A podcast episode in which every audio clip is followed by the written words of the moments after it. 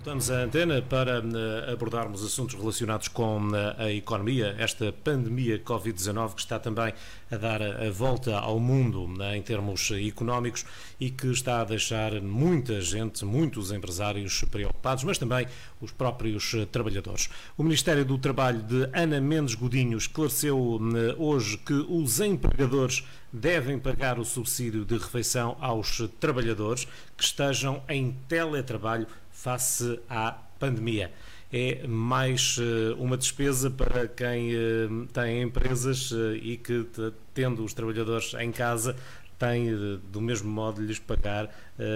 o subsídio de refeição, o que não deixa de ser justo.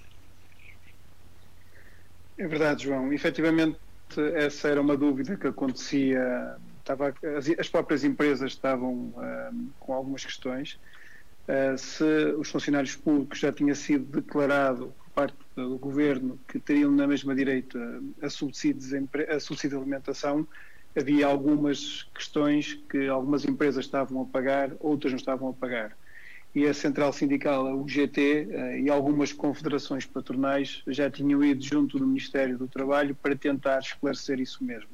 Ou seja, e, e foi claro, ou seja, um, a legislação e o diploma que foi colocado em prática pelo Governo uh, diz que uh, as pessoas que forem obrigadas a estar em teletrabalho, que foi uma, uma imposição, aqui não foi uma, uma perspectiva de quer ficar a trabalhar na empresa ou quer ir para casa, ou seja, foi uma imposição ao abrigo do estado de emergência e ao abrigo de todas as normas que o Governo tem posto em vigor, as pessoas vieram trabalhar para casa e aqui o princípio é que as pessoas não perdem rendimento por causa disso. Ou seja, as, se fosse dado a escolher a pessoa estar a trabalhar em casa ou estar a trabalhar na empresa, aí podia-se levantar a questão de poder uh, a pessoa não ter direito ao subsídio de refeição.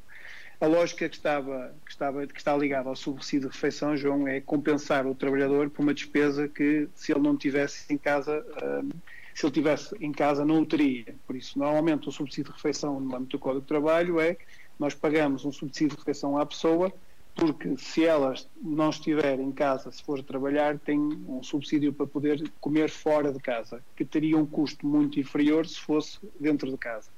Mas como é, esta situação não é uma situação normal, ou seja, a pessoa, quando foi contratada para a empresa, foi contratada para trabalhar na empresa, e, uh, de um momento para o outro, dados os condicionalismos desta pandemia, foi obrigada a estar em casa. Ou seja, não teve qualquer tipo de opção de poder estar no lado ou no outro. Por isso, se a pessoa já contava com rendimento em que incluía subsídio de alimentação, também não faz sentido uh, estar a subtrair esse rendimento à pessoa porque a pessoa foi trabalhar para casa. Normalmente, todas as famílias, quando, quando quando oferem do rendimento, fazem o seu planeamento familiar, quer seja com, com a escola dos miúdos, quer seja com, com a própria casa, com a própria renda da casa, com o próprio empréstimo à habitação, e todos sabemos que, apesar de chamar-se subsídio de refeição,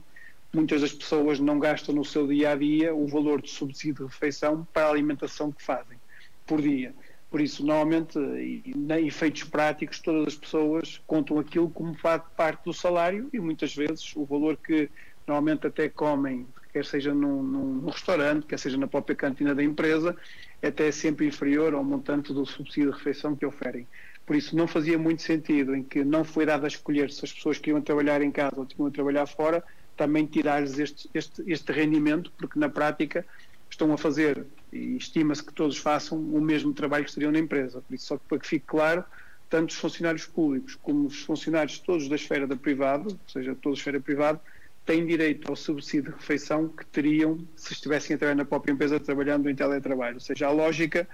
é não, um, que não tenham uma perda de rendimento porque não foi uma situação que eles puderam optar, foi uma situação imposta, ou seja, o facto de trabalhar para teletrabalho imposta pela própria empresa. E há quem avance que já há quase um milhão e meio de trabalhadores em risco de desemprego em Portugal. Estamos, eh, Mário, perante um desafio nunca antes visto. Isso é verdade. Ou seja, eh, as várias estatísticas têm sido colocadas eh, ao, público em geral mostram que o desemprego está, pode vir a crescer para números nunca antes vistos. Eh, muito mais, inclusive, do que foi feito, foi veiculado e foi visto na, na crise de 2008-2009, na crise financeira, que já nem se dizia que era uma crise sem precedentes, por isso a perspectiva ainda disse crescer é maior. João, e o que assusta mais é que neste momento já temos alguns desempregados, e já falamos sobre isso aqui, ou seja, há empresas que não conseguem aguentar, mesmo pondo em casa os funcionários, com a porcentagem que têm que lhes pagar, porque não têm margens para isso. Nós sabemos perfeitamente que há empresas que não têm folga nos seus orçamentos ou que não têm, que não têm uh, chamado o saco de segurança, dinheiro que vem de trás, para poder aguentar os 30%, e muitas delas uh, não têm margem no seu negócio atual que permita pagar 30% dos dois terços dos salários dos trabalhadores. E uh, muitas delas já começaram, inclusive, a despedir. Para além disso, João, o que assusta mais uh, é que mais de 22 mil empresas, para ser concreto, 22.275 empresas, já viram aprovados o seu layoff. Ou seja, um, eh, o requerimento entrou em vigor na segunda-feira da semana passada, esta semana que agora termina, e já temos 22 mil empresas, mais de 22 mil empresas com isso aprovado. Significa que temos mais de 425 mil trabalhadores em casa. Ou seja, se já temos alguns desempregados porque havia empresas que não aguentavam, temos agora estes, João, que estão aqui no meio da balança, entre estar a trabalhar ou ser desempregados. O que me preocupa é que este número vai tender a crescer, porque há muitos mais pedidos, e foram os pedidos que já foram aprovados, há muito mais pedidos de empresas a ir para o layoff. É de salutar também que a Segurança Social já tenha respondido de uma forma tão rápida a este processo e não, não convém esquecer que a situação uh, que a Segurança Social disse que era ia primeiro diferir os pedidos, ou seja, não ia ter uma opinião crítica, não analisar o processo, porque tem necessidade de os aprovar para que no final do mês já esteja disponível o dinheiro do layoff para que as empresas possam ressarcir os trabalhadores. Mas o que é mais importante, João, é que há muitas empresas a aderir ao layoff, mas nem todas estas empresas aguentam estar em layoff mais do que um ou dois ou três meses.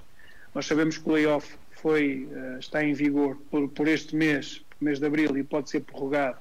caso a caso e revisto mensalmente por mais três meses, ou seja, pode ser para maio, para junho e para julho. Mas o que é facto, João, é que uh, muitas destas empresas, e eu conheço bastantes vários setores de atividade, que se calhar têm margem financeira para poder aguentar a parte que lhes toca, que não é pago pela Segurança Social do salário do trabalhador, se calhar um ou dois meses. Ou seja, se nós começarmos a ver a situação a deteriorar-se, uh, apesar de estar proibido uh, estas empresas que agora andam ao layoff de dispensar os trabalhadores no final do layoff, mais dois meses, mais dois meses seguintes também não conseguem despedi-los, por, por despedimento coletivo ou por de postos de trabalho, o que é facto é que se as empresas continuarem por muito mais tempo com este layoff, na minha opinião, não, é, não vão despedi-los. Uh, Levanta-se já a questão de eles mesmo encerrarem as próprias empresas e para um processo de insolvência e nós, naturalmente os funcionários estão despedidos. Por isso, este, este, estes números são bastante importantes do desemprego. Uh, o próprio Banco de Portugal uh, já fala que o desemprego este ano vai quase duplicar o desemprego do ano passado, números recentes ainda a pandemia estava no seu início um, e estes números do layoff é que para mim são preocupantes porque eh, estas, estas pessoas estão ali no limbo, ou seja, não têm trabalho uh, e estão na mesma em casa a receber uma parte do rendimento pago pela social e parte pelas empresas. Agora, se nós continuamos com este estado de emergência, com esta ausência de trabalho ou impossibilidade das empresas de trabalharem, mesmo que queiram, porque algumas foram obrigadas a fechar, Uh, muitas das empresas, eu conheço a realidade das pequenas e micro e médias empresas em Portugal, não conseguem sobreviver, vão os três meses do layoff que o Estado permite. Ou seja, o que vai acontecer, e uma vez que estão proibidas de dispensar qualquer trabalhador por despedimento coletivo por de posto de trabalho, vão encerrar, ou então há outra modalidade que é vão tentar chegar a acordo com o próprio trabalhador para ele sair, porque se for por mútuo acordo a rescisão de contrato de trabalho, não está proibida a empresa de o poder fazer. João, isto, isto já é preocupante pela própria empresa, tendo em conta o mercado interno e as, e as restrições que tivemos no consumo interno que provocaram este layoff imediato. Mas o que é mais preocupante, João, é nossa, se nós olharmos para os países nossos vizinhos e que tradicionalmente são os nossos também clientes das nossas empresas e os consumidores. Nós vemos em Espanha que neste momento já temos 620 mil empresas um, no sistema de layoff, uh, 620 mil pessoas no sistema de layoff idêntico ao que existe em Portugal. O número do desemprego em, espanhol, em Espanha, em março, já atingiu os 839 mil desempregados, ou seja, foram para o desemprego 839 mil pessoas só no mês de março. Nos Estados Unidos, por exemplo, já temos 6,6 milhões de desempregados só no mês de março, pedido de desemprego. Em Espanha, uh, também é um sistema parecido com o layoff que o governo criou e 4 milhões de franceses já estão neste sistema, ou seja, estamos a falar um em cada cinco franceses já estão a trabalhar por tempo parcial. E quando tu vês em Portugal o rendimento a diminuir, porque as famílias têm uma quebra de dois terços, ou seja, só recebem, quem está no layoff, dois terços. Para além dos desempregados, já temos atualmente. Se vires os nossos principais consumidores, os nossos principais clientes, o mercado espanhol, o mercado francês, também com o desemprego aumentar e com grande parte dos trabalhadores a ter menos rendimento, o que se espera, João, é que a economia neste momento está a abrandar e quase a parar. O que me preocupa mais é o nível de desempregados. Ou seja, se o nível de layoff já é grande, o nível de desempregados ao primeiro mês da própria atividade, eh, da própria pandemia, já está a ser assustador. Se nós, cada mês que passa, que as pessoas têm que estar em casa ou têm que estar com rendimento inferior àquilo que, que recebiam normalmente, cada mês que passa a retoma, na minha opinião, demora mais meio ano uh, a acontecer. Por isso, se tu tiveres uma, uma pessoa em casa uh, por dois ou três ou quatro meses, a retoma, na minha opinião, irá demorar para os níveis que estamos a, anteriormente à pandemia, cerca de dois anos. Por isso é importante termos estes números em cima da mesa, é importante cada vez mais os governos tenham consciência de que isto são, são situações transitórias, eu não espero que a situação se agrave ou se prolongue por três meses, em nível de, conforme estamos agora, de todas as pessoas estarem em casa, porque se isso acontecer, as medidas que estão agora, João, não vão ser minimamente suficientes. Ou seja, estas pessoas, eh, uma vez que não podem ir, as, empresas não podem despedir estas pessoas estão em layoff, irão encerrar as empresas, irão para a insolvência, para automaticamente os postos de trabalho caírem e não quererem mais dívida, e não estou a ver as pessoas endividarem-se junto da banca para aguentar 3, 4, 5 meses a pagar salários sem ter qualquer tipo de rendimento, sem ter qualquer dinheiro em caixa. Por isso, uh, estas são situações que são alarmantes, vamos avaliar e vamos avaliando o que vai passar, o que se vai passar ao longo dos meses, mas a expectativa também dos empresários é grande e, como já referi aqui ontem, eh, a maior parte dos empresários, se acontecer que esta situação persista para além de maio, porque é o que eles têm no horizonte, abril e maio, aguentarem com esta situação, se acontecer para além de mais, ou não tenho a mínima dúvida que eles não vão aguentar esperar que o layoff termine mais dois meses para poder despedir as pessoas, que vão pura e simplesmente irem para a insolvência das suas empresas, encerrar as suas empresas para que automaticamente os postos de trabalho se, se, caiam e eles nem tenham que retomar mais para a frente com outro tipo de empresas, abrindo outro tipo de empresas, não estão dispostos a assegurar esta situação. Todos dizem que isto não foi criado por eles, toda a gente sabe que Uh, em termos de, de, opinião pública, todos temos que um, um bocadinho ajudar na, o governo na solução do, do problema.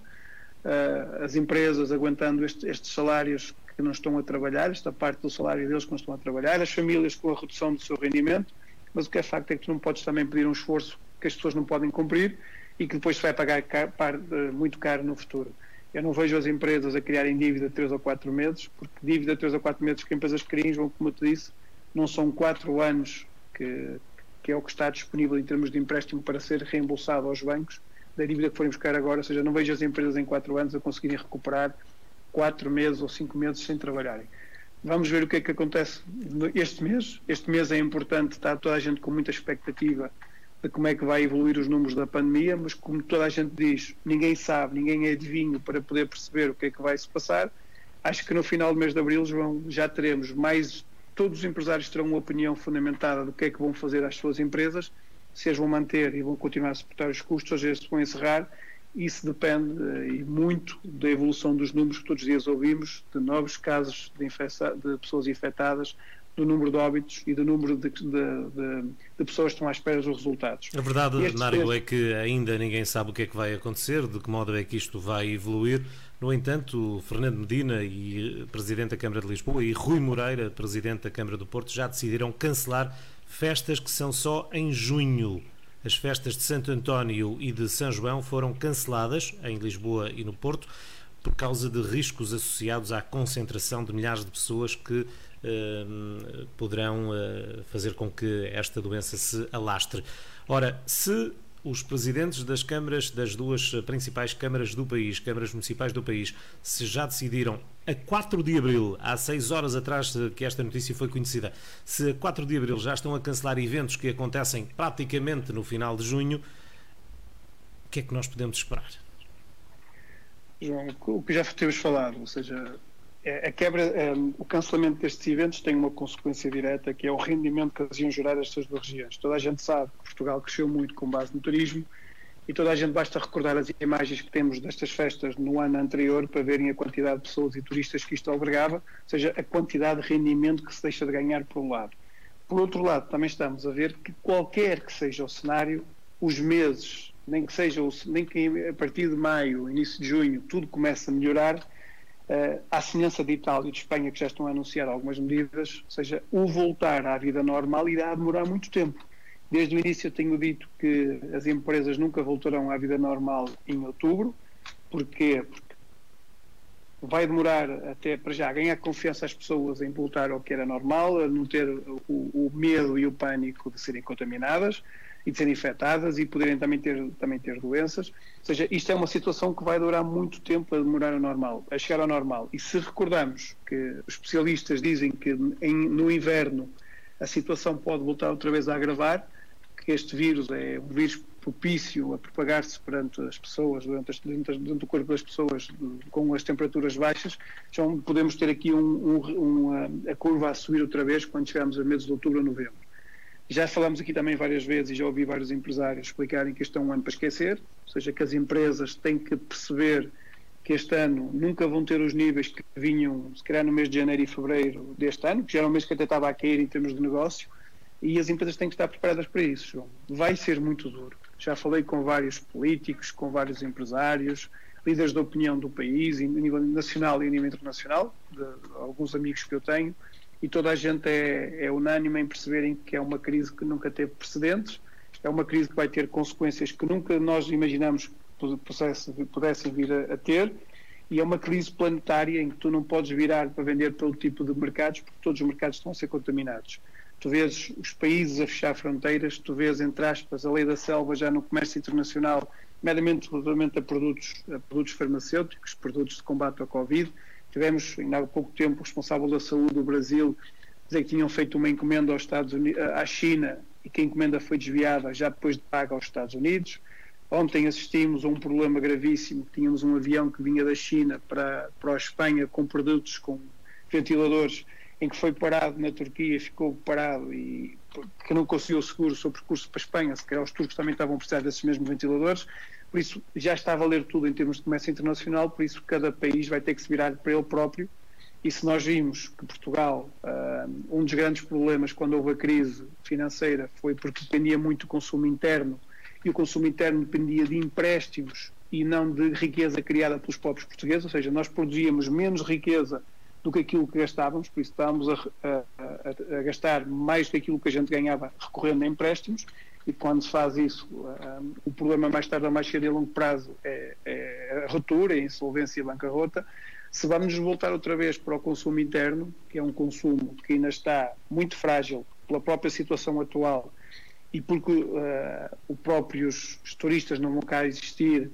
uh, é uma situação que ainda vai agravar. As empresas têm que estar preparadas, têm que fazer o seu trabalho de casa, tem que se pôr, tem que reduzir a sua estrutura, a sua dívida, o seu serviço da dívida para níveis como nunca antes vistos, ou seja, níveis levezinhos, para que possam enfrentar os problemas no futuro. Então vamos ver, assistir, eh, e eu, tomara eu que esteja errado na afirmação que vou fazer, vamos assistir a muita insolvência de empresas, vamos assistir a muitas empresas em processo de reestruturação para reduzirem ao mínimo a sua estrutura e colocarem o seu serviço da dívida pago a muito longo prazo,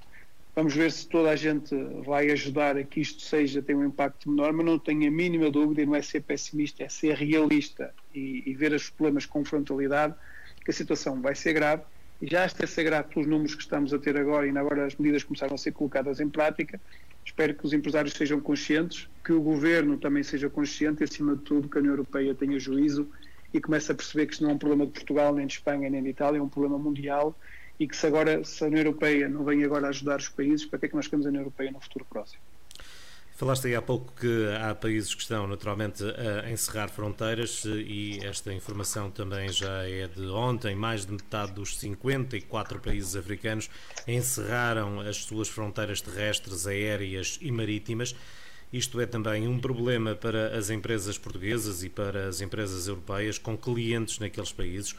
Como o vírus se vai espalhando pelas diversas regiões do mundo em momentos diferentes, a economia global não tem para onde se virar. Todos vão ficando paralisados e em alturas diferentes, o que prolonga ainda mais a crise. É verdade, João. E ontem afirmamos, e eu afirmei aqui, que, que, vamos começar, ou antigamente, quando tínhamos as fronteiras fechadas, quando nem estávamos na União Europeia, que era a começar internamente a produzir aquilo que nós precisamos para os próprios portugueses consumirem, quer seja em termos agrícolas, quer seja em termos de vestuário, todo tipo de, de, de produtos e serviços. Não é por acaso que o Presidente da República ainda hoje foi visitar algumas explorações agrícolas que era para dar um sinal que, meus senhores, não estejam parados, vocês vão ser fundamentais, porque se calhar daqui a uns tempos vamos precisar de consumir os produtos portugueses pura e simplesmente porque o resto das fronteiras estarão fechadas e os próprios outros países irão fornecer-se para si próprios. E depois já sabemos cada produto que, que circula no mercado pode, ver, pode ter também problemas de contaminação, quer seja pelo transporte da própria mercadoria, quer seja pelo próprio produto que é feito e do contacto entre, entre, entre pessoas. O que é facto é que Portugal, uh, muito do, do, do, mérito da reconquista de Portugal e da, do da aceleração que a economia teve, e em 2017 foi a economia que mais acelerou na zona euro, mais cresceu na zona euro, deveu-se às exportações. Houve um trabalho muito excelente feito pelos empresários, pequenos e médios empresários, pelas associações empresariais, pelas confederações empresariais, pela própria AICEP, Agência de Portugal para a Promoção das Exportações e Investimento. Não podemos deixar de referir isso. Um, e muitos vão para países de língua portuguesa, nomeadamente os países dos PALOP, países de língua portuguesa africanos. Uh, o que é facto é que estes foram dos primeiros logo a fechar fronteiras. Cabo Verde, um país irmão muito próximo, 4 horas de distância, decretou o estado de emergência e proibiu voos a partir de Portugal. Moçambique, a mesma coisa. Uh, uh, Angola, idem aspas. O Brasil, a mesma coisa, além de não ser país africano, mas também um país em que nós temos grandes relações comerciais. O que é facto, João, é que Portugal, até não sei se recordam, o seu primeiro-ministro disse que quando a TAP encerrou os voos para outros países, que ia manter os, os, voos internamente cá na Europa e para as comunidades onde nós tínhamos imigrantes, nomeadamente o Canadá e outros, e para os países de língua portuguesa. O que é facto é que, apesar de Portugal querer ter essas ligações, porque sabíamos que são importantes na, na relação comercial, não é só a relação cultural que era importante, quando o Sr. Primeiro-Ministro disse isso, tinha a ver também com a própria relação comercial que existe e muita dependência de, das empresas portuguesas face a estes países de língua portuguesa. O que é facto é que eles, por iniciativa própria, também não quiseram ter o problema lá que oriundo na Europa. Ou seja, nós podíamos ser quase o interposto, entre aspas, no mau sentido da palavra, o interposto do vírus da Europa para chegar a eles. O que eles fizeram foi fechar não só Portugal como os outros países. Isso também é fácil de perceber, João. Também, primeiro, não quiseram ser contaminados pelas pessoas que vêm de fora para dentro e, para além disso, pela própria fragilidade dos seus sistemas de saúde. Ou seja, todos sabemos que Portugal uh, está na União Europeia, tem sistemas de saúde bastante, bastante fortes, dentro das limitações, até estamos a ser acusados, todos os países europeus, não estarem preparados para uma pandemia destas, nunca ninguém também esperou que isso acontecesse, mas o que é facto é que se nós formos, eh, se nós formos visitar os países de língua oficial portuguesa, eh, nomeadamente os angolanos, vemos que o sistema de saúde ainda não está tão evoluído como o nosso. Por isso, o que eles querem é, se tiver um impacto como teve a Europa, então aí será uma desgraça para, para o seu povo e o que eles querem é prevenir e evitar o contacto para que não haja os problemas que estão a acontecer em Portugal, Espanha, França, Itália, Alemanha, etc., Estados Unidos e na China, que são países com sistemas de saúde muito avançados e que estão a sofrer rupturas e graves problemas. Se este nível de pandemia que está nestes países atingisse os países africanos, seria o caos, aí seria muito mais grave. Nós já vemos alguns países da América Latina, como é quase do Equador, as imagens que passaram terríveis na televisão, como corpos no meio da rua em que as pessoas, e felizmente isso foi terrível, essas imagens que nós vimos, corpos no meio da rua embalados em sacos, corpos nos, nos, nos quintais das próprias casas, pessoas na rua a cair para o lado e os familiares tornarem-se impotentes. Ou seja, já vimos o que é numa situação de um país não tão desenvolvido com o seu sistema de saúde, o que é que está a passar, como é óbvio, todos os países africanos a verem estes casos em países em que o Sistema Nacional de Saúde não dá resposta, que são países menos desenvolvidos, ou seja, este fecho de fronteiras é, é, é, muito, é muito fácil de perceber. E o problema é as consequências também vai ter para os países portugueses, para as empresas portuguesas, em nível de relação comercial. No entanto, também está a ser um, feito um esforço grande pelas organizações mundiais, nomeadamente pela, pela ONU, para que continuem os corredores humanitários. Ou seja, se nós sabemos que estes países, a pandemia pode ser um grave problema para eles, pelo que já referimos agora, porque não tem um sistema de saúde para dar resposta como se quer os europeus, em que o problema, se for igual ao número de infectados, ou que está na Europa e nos Estados Unidos, em nível de óbitos, triplicará de certeza absoluta porque não tem assistência para o fazer. Para além disso, também temos o problema que alguns vivem no liar da pobreza, e na pobreza extrema muitos, e que existem e que é importante manter corredores humanitários para que os sistemas alimentares ainda cheguem lá a essas populações em África. Por isso, eles encerraram, mas o que está a preocupar mais também as organizações internacionais, não estão preocupadas com o negócio que eles faziam, não estão preocupadas, também estão preocupadas com a pandemia, mas, estão, mas também estão muito preocupadas com os problemas colaterais que podem vir surgir, que é a própria fome que poderá provocar em alguns países que já são frágeis por natureza. Se virem as suas fronteiras, fronteiras encerradas, se não for possível passar os corredores humanitários com alimentos para as suas populações. Ou seja, podem ter um problema da pandemia e ter um problema muito maior de fome uh, na sua população. Só para dar uma nota, João, em, em, como, como, como, para terminar este, este tema, uh, Santo Meio Príncipe, um, toda a gente sabe que é um pequeno país, com mais de 200 mil habitantes, também é um país de língua oficial portuguesa, um, é o único país em Portugal que ainda não registrou qualquer tipo de, de caso, uh, qualquer pessoa infectada. Por isso, todos os outros países, muito ou pouco, já têm, já têm pessoas infectadas e nós sabemos que este vírus se propaga muito rápido e por isso mais percebemos a lógica de terem sido decretado estado de emergência e encerramento de fronteiras. No fundo, eh, é algo que é perfeitamente compreensível. O Presidente da República só sai um dia por semana, as palavras são dele. Hoje foi dia de sair à rua e Marcelo Rebelo de Sousa avisa que a banca tem de entrar na corrida contra o relógio para recuperar a economia. Marcelo Rebelo de Sousa anunciou mesmo uma reunião com os líderes bancários a quem pretende auscultar para perceber o que pensam fazer para ajudar as empresas que tanto ajudaram a banca num passado recente. Isto foi o que disse Marcelo Rebelo de Sousa. Achas que hum, Marcelo vai conseguir convencer as entidades bancárias, os bancos que foram, como ele próprio disse, ajudados pelos portugueses e por, hum, pelas empresas, por Portugal, pelo Estado, eh, vai conseguir convencê-los a serem agora eles a devolver essa ajuda às eh, populações e às empresas? Isso é uma questão que é muito difícil responder, João. Eu acho que convencer pode não conseguir, mas pode sensibilizar. Uh, e já é muito bom essa, essa abordagem que vai fazer aos bancos, aos principais presidentes, vai reunir por videoconferência com os principais presidentes dos bancos portugueses, que aderiram a este sistema de apoiar as empresas. Uh, mas se isso está a acontecer, João, é porque já algum problema se está a ver na economia. Uh, nós ouvimos muita gente falar, muitos líderes das associações empresariais e muitos empresários dizer que ainda pouco ou quase nenhum dinheiro dessas linhas de apoio chegou aos empresários. Também sabemos que elas foram agora aprovadas uh, na semana passada e que na, na, semana anterior, não esta anterior, mas na outra anterior, e que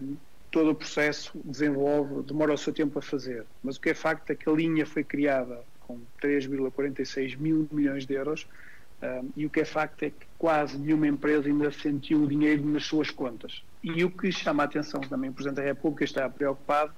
é que uh, estas empresas que foram para layoff, João, e falamos isso há pouco, não têm capacidade financeira, nem tinham almofadas financeiras para poder pagar essa, o valor do, do salário que lhes compete a elas. E se muitos empresários decidiram despedir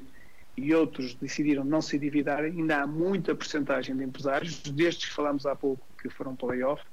que estão a contar, como nunca, com o valor destes empréstimos para poder fazer face a estes compromissos. Isto é, resulta das reuniões que tem tido o Sr. Presidente da República com confederações e associações empresariais, uh, em que tem transmitido a preocupação de que as medidas do Governo ainda não foram, ainda não chegaram diretamente às empresas e, por consequência, às famílias. Seguimos a Segurança Social como uma postura proativa, que nós referimos há pouco, já ter aprovado bastantes processos em termos do layoff. O que é facto é que os bancos uh, ainda não tiveram esse comportamento. E e a própria legislação que foi criada, e eu vou já explicar como é que funciona este mecanismo das linhas de crédito para as empresas e quais são os timings que existem, como é que isto tem que ser feito, ou seja, uh, diz, próprio, diz, diz pura e simplesmente que uh, os bancos terão que ter a sua estrutura de aprovação do crédito pura e simplesmente de uma forma autónoma. O que é que isto quer dizer? As linhas estão disponíveis, o banco, o Estado dá uma garantia ao banco de, de pagamento no caso da empresa não pagar, dá-lhe, o Banco Central Europeu abriu linhas de crédito muito grandes para os bancos poderem financiar, mas se o departamento de risco do banco e se o próprio banco acharem que não tem, que não vão financiar, não é, não há, não passa daí para a frente, ou seja, nem sequer é pedido a opinião ao Estado se vai dar garantia para financiar aquela empresa. Por isso, os bancos são empresas privadas, têm os seus mecanismos de decisões internas. Já falamos aqui que muitos deles estão a concentrar as suas energias na análise destes, destes dossiês, mas o que é facto é que eles se disserem que não vão financiar, os clientes não vão financiar. Eu tenho no meu dia a dia falado com vários gestores de conta, tenho ouvido dois tipos de opiniões, alguns bancos e alguns gerentes a dizerem que vão analisar as empresas tal qual como forma estavam a fazer até agora, e se a empresa mostrar que tem capacidade para pagar o financiamento, aprovam e depois vão pedir o apoio, a aprovação da parte da Sociedade de Garantia Mútua, se, e por consequência dos próprios Estado, se virem que a empresa não tem capacidade de reembolsar, não estão a contar que o Estado lhes vai pagar, por isso simplesmente não fazem. Uma das coisas também é importante é que os bancos vieram de situações muito difíceis e o Sr. Presidente da República muito bem disse que quem, quem ajudou foi o povo português, com injeções enormes de dinheiro junto quer da Caixa, quer do Novo Banco, quer de outros bancos que surgiram desde o BCP e tudo mais, uh, e que está na altura destes bancos retribuírem ao povo português aquilo que fizeram por eles. Mas às vezes eles esquecem-se rápido da ajuda que tiveram. Ou seja, tu vês muitas pessoas no dia a dia que são ajudadas e passado um pouco parece que se esquecem daquilo que foram ajudadas. O que é importante, João, é esta pressão que está a ser feita pelo Sr. Presidente da República traga frutos. Se a banca não aprova muito rapidamente as linhas, as empresas no final do mês não vão conseguir pagar a sua parte do layoff, porque a Segurança Social já assegurou que ia pôr a parte do layoff, que é da parte dela, os 70% dos dois terços que ia pagar já dia 28, mas ainda faltam dos dois terços 30% que é pago pelas empresas. Eu arrisco-me a dizer, João, que 80, 70, 80% das empresas em Portugal, se não tiverem este apoio financeiro, não têm capacidade para pagar essa parte. Muito menos adiantar o valor todo se a Segurança Social falhar no dia 28 com o pagamento. Por isso, é extremamente urgente e isso não é alheio esta pressão e esta comunicação que veio um sábado cá para fora, que o Sr. Presidente da República ia reunir com os bancos e na segunda-feira ia fazer alguma pressão. Estou em crer, João, e, e, não vejo também, apesar dos bancos serem autónomos e ter o seu, o seu modelo de decisão internamente, que eles também se vão esquivar a resolver um problema, porque depois pode ser um problema para eles, porque se eles têm ainda agora alguns clientes que pagam créditos, que ainda têm algumas poupanças e que ainda conseguem ter o banco uh, com algum rendimento, se eles deixam cair a, a, economia como um todo, poderão também perder esses bons clientes e se calhar os próprios bancos serem afetados com isso por efeito dominó. Agora, se estiverem na disposição de ter algum risco mínimo, estamos a falar entre 20, 10 a 20% do montante que vão financiar, porque o Estado financia, paga, compromete-se a pagar se a empresa não pagar. Ou seja, se eles mesmo assim não quiserem correr o risco, a situação vai ser mesmo grave. Só para dar uma nota, eh, relativamente a estas linhas de crédito, existem 100 linhas de crédito, num total de 3,36 mil milhões de euros, em que as empresas, nomeadamente as micro, pequenas e médias empresas, eh, podem aderir, podem ir subscrever estes apoios entre 31 de março e 31 de dezembro, a vários bancos aderentes, temos o Santander, o BPI, a Caixa, uh, o Banco Quinta, ou seja, na prática a Caixa de Crédito Agrícola, na prática todos os bancos que estão no mercado praticamente aderiram este tipo de, os bancos tradicionais, os maiores aderiram, Montepio aderiram este, estas linhas. Temos seis tipos de linhas, 400 milhões de euros para empresas de qualquer setor, temos 60 milhões de euros para microcrédito para o turismo, temos 600 milhões de euros para empresas ligadas à restauração, temos 900 milhões de euros para empresas ligadas ao turismo, temos 200 milhões de euros para, para agências de viagens, empresas de animação turística e organização de eventos e temos 1.300 milhões de euros para empresas industriais. Qualquer destas empresas, qualquer uma empresa que estão de acordo com estes cais, podem ir à instituição bancária e fazerem o seu pedido, conforme eu referi. Primeiro, tem que tirar o certificado, que são micro, pequenas e médias empresas. basta inserir os dados na plataforma do IAPMEI e o próprio IAPMEI dá um certificado, isso também é importante as empresas perceberem, dá um certificado que diz que um, essas empresas reúnem o requisito de serem uma pequena, média ou uma, uma micro, pequena e média empresa. Isso é importante porque o banco tem que ter esse certificado do IAPMEI, por isso chama a atenção dos empresários. Antes de irem ao próprio banco, que façam o trabalho de casa primeiro, que é esse. Ou seja, e ainda dá algum trabalho. Estava eu a dizer que ainda dá algum trabalho fazer esse certificado. Sim, sim, é uma plataforma e por isso é que muitas empresas primeiro vão com todos os documentos e depois quando o banco lhe pede, andam o circuito para trás. Eu vou já explicar inclusive os timings de como é que isto funciona, que é para as pessoas perceberem que se não fizerem esse, essa etapa antes, pode andar o processo muito para trás e em vez de demorar 8, 9 dias, que é o prazo máximo que pode durar uma candidatura, pode demorar muito mais tempo. Os critérios para as empresas poderem aceder a este a estas linhas. Primeiro, tem que ter a sua situação líquida positiva, ou seja, no último balanço de 2019 ou no balanço intercalar, num, balanço, num balancete intercalar, ou seja, não pode ter capitais próprios negativos. Capital próprio o que é que é? É o dinheiro que o empresário pôs quando constituiu a empresa e depois normalmente uh, os resultados que teve até agora, ou seja, o que a empresa não pode ter é ter tido prejuízos que o capital que o empresário pôs inicial ou os acréscimos que fez seja negativo seja, o que é importante é que os prejuízos acumulados da empresa tenham sido financiados, entre aspas, pelo dinheiro que o sócio colocou lá. Por isso, ou em 2019, ou no intercalar a qualquer momento, eles têm que ter a sua situação líquida positiva. Para além disso, clientes não regularizados, isso já é uma abertura, porque nós sabemos que há empresas que, por um dia ou outro, não conseguem Portugal situação regularizada porque normalmente as certidões do Banco de Portugal, situação regularizada, dizem respeito a meses anteriores e à data podiam ter um incidente, por